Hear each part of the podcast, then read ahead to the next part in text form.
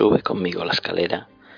abre la trampilla y entra a acompañarme a este rincón, a la luz de una vela. Te voy a hablar de pequeños grandes relatos. Te doy la bienvenida al desván del bolsilibro.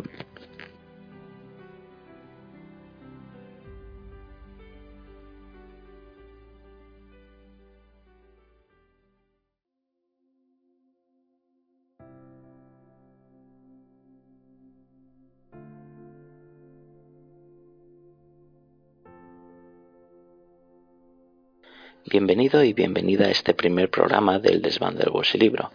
Este micropodcast desgranará las grandes historias de los llamados bolsilibros, novelas de aduro o novelas de kiosco, para aquella gente que no los conoce, estos pequeños libros eran el formato más generalizado en la novela popular española, correspondiente a unos libros de pequeñas dimensiones entre los años 60 y 80, encuadernados con goma y con unas tapas de cartón de baja calidad que contaban con sus correspondientes portadas ilustradas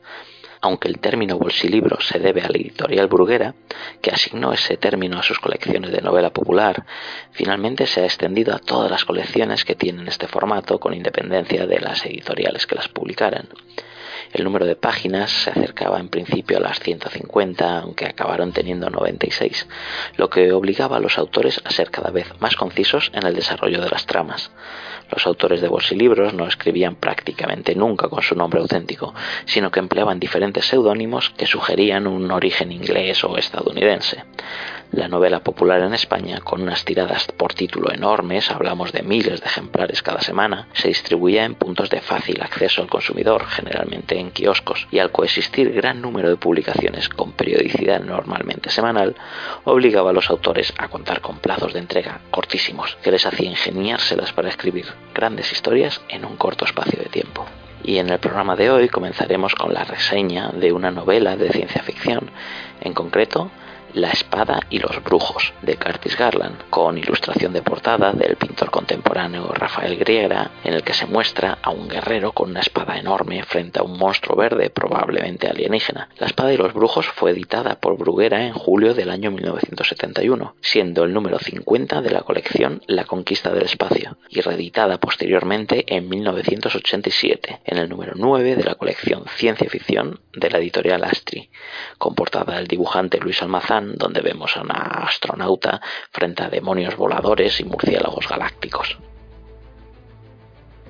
Para explicar el contexto de este libro, antes debemos hablar del subgénero denominado espada y planeta, que se aplica a las historias ambientadas en otros planetas donde los protagonistas son héroes que han de enfrentarse a sus adversarios con armas sencillas, tales como espadas, en lugar de otras más sofisticadas como las pistolas de rayos. Es decir, vendría a ser un subgénero hermanado al de espada y brujería, pero con ciertos elementos de ciencia ficción en lugar del ambiente exclusivamente sobrenatural. El prototipo de este tipo de literatura suele considerarse una princesa de Marte, un libro escrito en 1912 por Edgar Rice Burroughs y sus predecesores libros en la misma línea de este autor que escribió Tarzán de los monos. El cómic Flash Gordon de Alex Raymond suele también catalogarse en este subgénero y otros autores de literatura fantástica también han sido incluidos en el mismo, como Robert E. Howard con su novela corta de 1939 Almuric, siendo este escritor además el considerado padre del subgénero hermano La espada y brujería con Conan. También John Frederick Lange, que con el seudónimo de John Norman aportó la famosa saga de Gore aunque es verdad que algunos de estos autores aplican el uso de pistolas de rayos, no siempre presente en estos relatos, a sus narraciones que también podrían incluirse en el amplio caudal que supone el género de la space opera. Si el declive del bolsilibro allá por los 80 no se hubiera producido por aquella misma época, quizá el éxito comercial de la película Conan el Bárbaro de 1982 de John Milius hubiera propiciado que Bruguera crease alguna colección paralela a las series que tenían sobre el oeste, el policíaco, el terror y la ciencia ficción y quizá hubiera creado una propia destinada a narraciones tanto de espada y planeta como de espada y brujería. Quién sabe qué nos hubiera deparado esa hipotética colección. De todas maneras, algunos escritores aprovecharon el elemento de los planetas extraños para colar dentro de la colección La conquista del espacio, obras que hubieran encajado mejor en espada y brujería. El libro de hoy, La espada y los brujos, es la primera obra de Espada y Planeta que Curtis Garland, cuyo verdadero nombre era Juan Gallardo Muñoz, incluyó dentro de esta colección. Aquí nos presenta un vuelo espacial compuesto por dos hombres y dos mujeres. Cuando hay un fallo en la nave, ésta se estrella en un planeta y los tripulantes hallan a uno de los hombres muerto en su cápsula de criogenia, tal como el arranque de la película El planeta de los simios.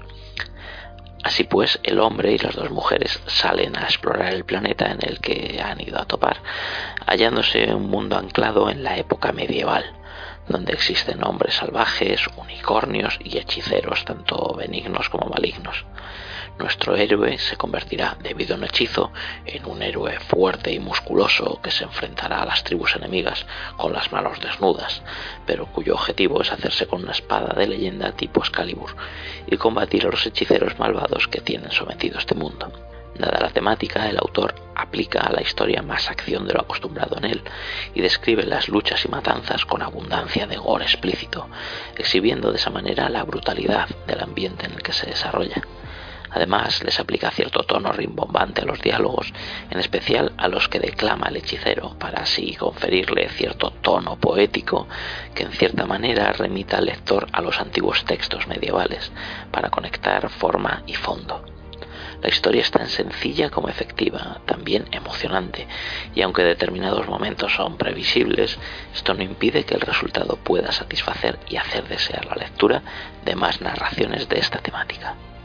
Y hasta aquí este primer programa del desván del bolsilibro, con este análisis de La espada y los brujos. Recuerda que puedes leer esta reseña en el magnífico blog Universo Bolsilibro, darle las gracias a su autor, Carlos Díaz Maroto, y seguir este y todos los demás podcasts que edita la Chus. Seguro que no te defraudarán. Nos vemos en este desván en el próximo programa. Adiós.